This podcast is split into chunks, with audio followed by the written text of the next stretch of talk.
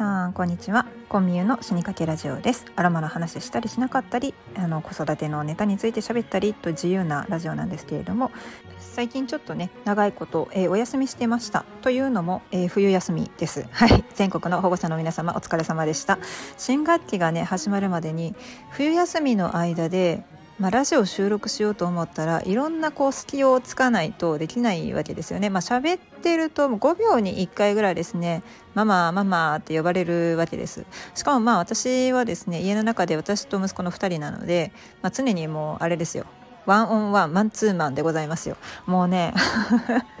何やっててもすぐ呼ばれるで呼ばれへんと思ったら散らかしてるまあ大体そんなもんですよ。うん、であ のしばらくお休みしてたんですけれどもまたですね再開していければなと思っております。短めにねお話ししようと思うのは、まあ、10分程度だと結構皆さんちょっと聞きづらいのかなっていうのがあって、まあ、5分程度のねネタにしてでアロマの話をしたりしなかったりっていうことで喋っていこうと思います、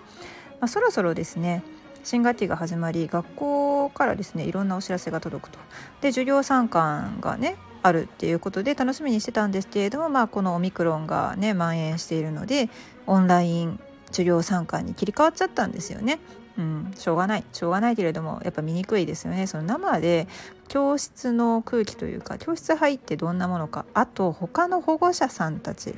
この子のお母さんとかお父さんは誰なのかそれをですね見る機会が全くないまま、えー、学校生活が始まってしまっております。そのためにすごくご近所に住んでるはずのお友達の親御さんに会うこともないんですよねもうちびまる子ちゃんの時代からすると信じられないことだとは思うんです昭和のね良き時代から考えると。うん、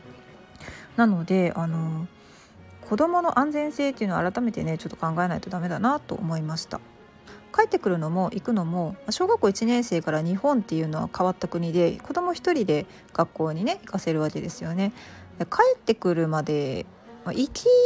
は今のところですね送っていってるんですよ。っていうのもまあ途中で転校したからっていうのもあってで不登校気味だったので一緒に行くとねご機嫌よく学校に行けるということなのでまあ朝は送っていってます。でもお約束として2年生からはもう送らないよって言ってるんですけどなんか嫌そうですね。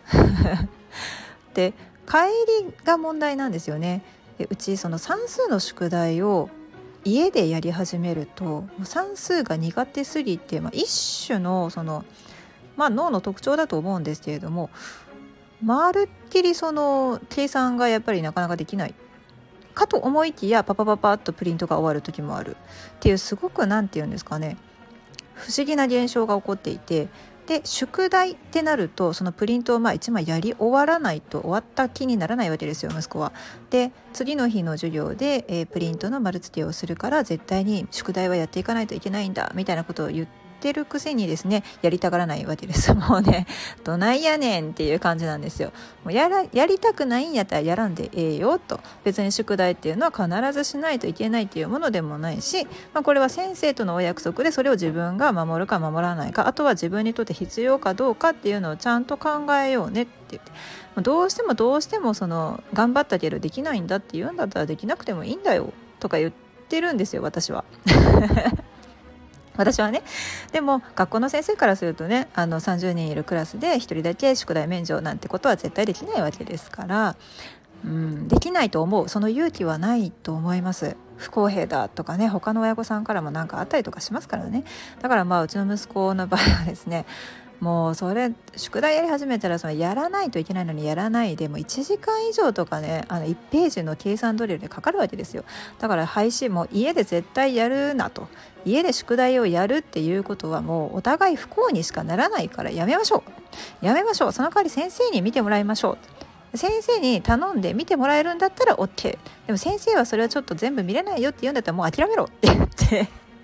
学校で今は先生が優しく見ていただいています。業務外の時間になるかもしれないんですけどその一人だけね面倒を見るっていうのはちょっと特別扱いになっちゃうかもしれないんですけれども、えーと、先生もあのやらなくてもいいんだよという一言が言えないんだったら、えーと、ぜひちょっと見ていただければなと思っております。こういうのをモンスターペアレンツって言うんでしょうか。うん。っていうふうにねこう悩んだりするわけですが世界的に見ると宿題っていうのはもう害でしかないっていうのが分かってるので